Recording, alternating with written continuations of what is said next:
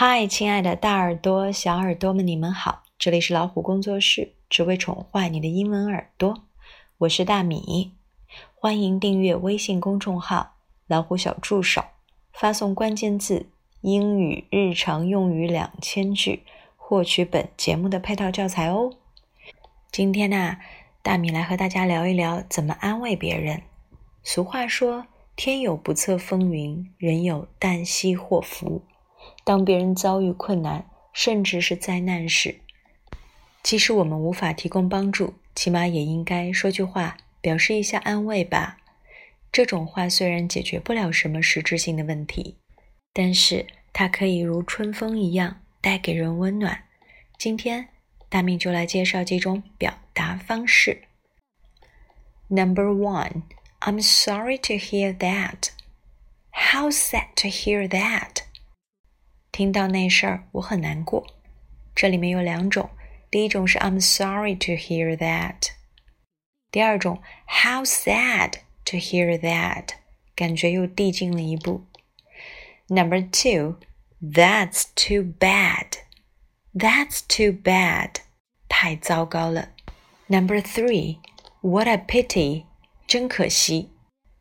如果别人告诉你他失去了什么机会。那你可以说 "What a pity，真可惜。Number four, I feel sorry for you，我为你感到难过。Feel sorry. Okay, number five, I know how you must feel，我能体会你的感受。I know how you must feel. Number six, don't worry, everything will be okay.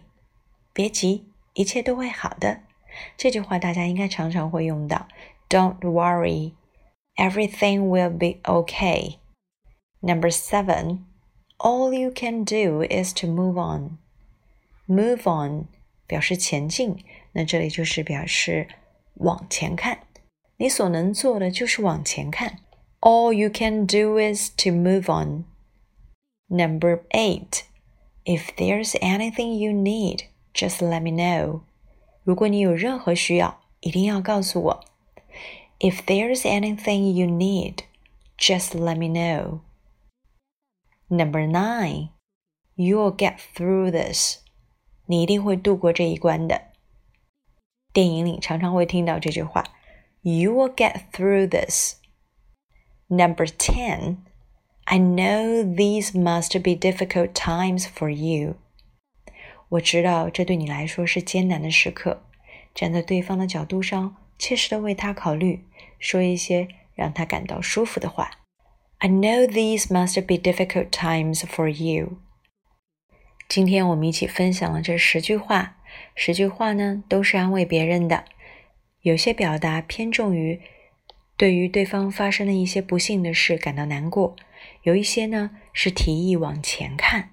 有一些呢是愿意提供帮助，这些话都挺实用，也很温暖的。我们快速的过一遍。Number one, I'm sorry to hear that, or you can say, How sad to hear that. Number two, That's too bad. Number three, What a pity. Number four, I feel sorry for you. Number five, I know how you must feel. Number six, don't worry, everything will be okay.